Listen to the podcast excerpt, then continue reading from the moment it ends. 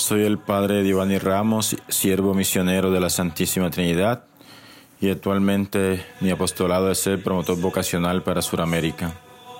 En esta ocasión quiero compartirles sobre el Evangelio según San Marco, capítulo 6, versículo del 1 al 6. En aquel tiempo fue Jesús a su tierra en compañía de sus discípulos. Cuando llegó el sábado, empezó a enseñar en la sinagoga la multitud que lo oía se preguntaba asombrada, ¿de dónde saca todo eso? ¿Qué sabiduría es esa que le han enseñado? ¿Y esos milagros de sus manos? ¿No es este el carpintero, el hijo de María, hermano de Santiago y José y Judas y Simón? ¿Y sus hermanas no viven con nosotros aquí? Y desconfiaban de él. Jesús les decía, no desprecian a un profeta más que en su tierra, entre sus parientes y en su casa.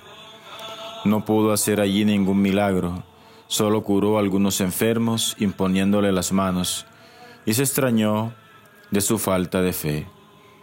Palabra del Señor. Gloria a ti, Señor Jesús. En el texto del Evangelio, los paisanos de Jesús, en lugar de abrirse con novedad a lo que se muestra en él, optan por recurrir a etiquetas con las que descalificarlo. De ese modo, se colocan a sí mismos una especie de filtro que les impide ver. Jesús, dice el texto, se extrañó de su falta de fe, es decir, de su incapacidad para ver más allá, de su resistencia a conectar con el fondo, de la ignorancia en la que decidían permanecer instalados. La extrañeza de sus paisanos puede considerarse lógica.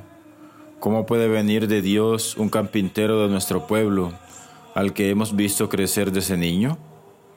Pero no supieron pasar de esas preguntas a la conclusión que hubiera sido más lógica.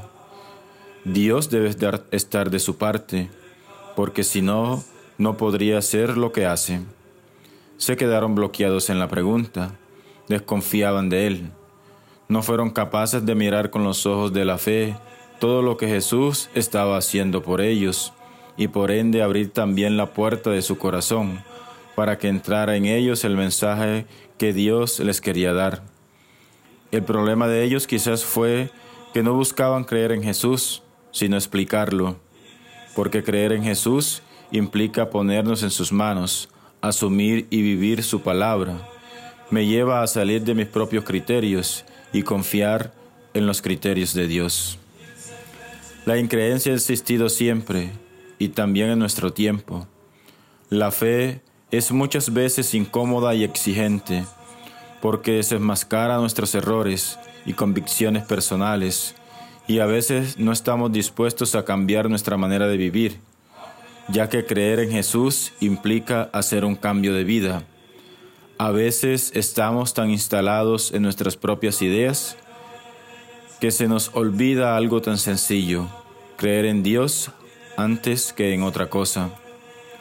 Pero volviendo a la incredulidad de nuestro ambiente, no debe conducir a un profeta o a un misionero a la cobardía o a la dimisión. No debe dejar de hablar y dar testimonio. Jesús tampoco se desanima ante el fracaso. Siguió recorriendo los pueblos alrededor enseñando, pero él no cede en su misión y predicará hasta el final, aunque su palabra valiente le conduzca a la cruz. También una gran enseñanza para nosotros de nunca desanimarnos ante las dificultades y adversidades. Siempre tenemos que tratar de salir adelante. Ante la adversidad es cuando más debemos de aferrarnos y buscar y dar testimonio de Dios. Y tengamos la plena certeza que Dios nunca nos abandonará. Él siempre camina con nosotros. Pidámosle a Dios que cada día aumente más nuestra fe y que nos ayude a purificarla y compartirla con nuestros hermanos. Gloria al Padre y al Hijo y al Espíritu Santo, como era en un principio, ahora y siempre, por los siglos de los siglos. Amén. El Señor esté con ustedes y con su Espíritu y la bendición de Dios Todopoderoso, el Padre, el Hijo y el Espíritu Santo, descienda sobre todos y cada uno de nosotros, sobre nuestros familiares y amigos, y nos acompañe hoy siempre. Amén.